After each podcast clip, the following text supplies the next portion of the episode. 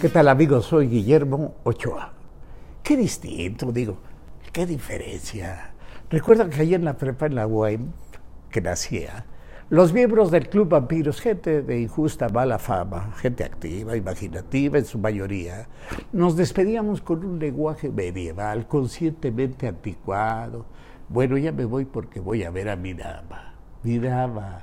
No mi novia, no mi chamaca, no mi chava, mi dama.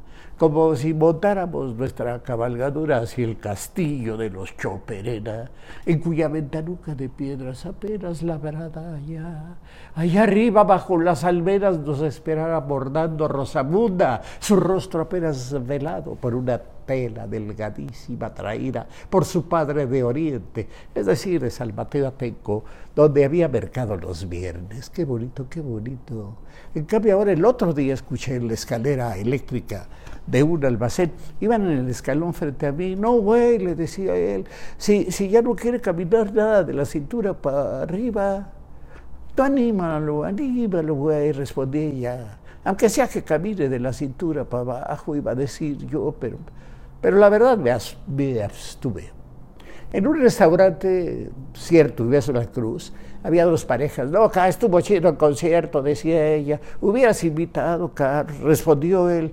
Tuvieron bien caros los boletos, K, dijo el 3. 300 hasta atrás, K, dijo la 4. O sea, que se habla ya no de mi dama ni de mi chica, sino de güey y de K. Un día hace tiempo entré en una oficina pública y le dije a la sello me dijo que no le dijera Sellito, que para eso había estudiado. Sí, Sellito, le dije, para evitar discusiones.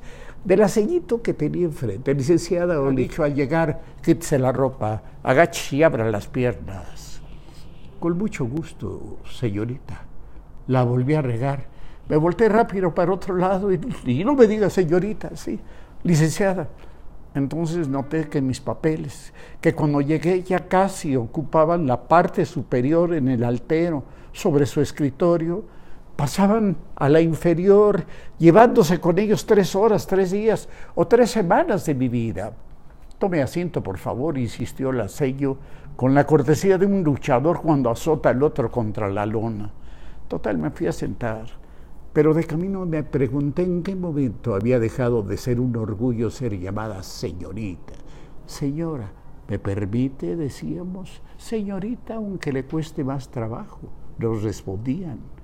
Y si le digo, güey, acá más de la onda, ayudará un poco aquí con la seño, me pregunté. Pero ya no me atreví, ni me he atrevido. Y aquí estoy sentado acá, mis papeles no se mueven, siguen hasta abajo en el fondo acá. Pues ya me dieron cuello, güey.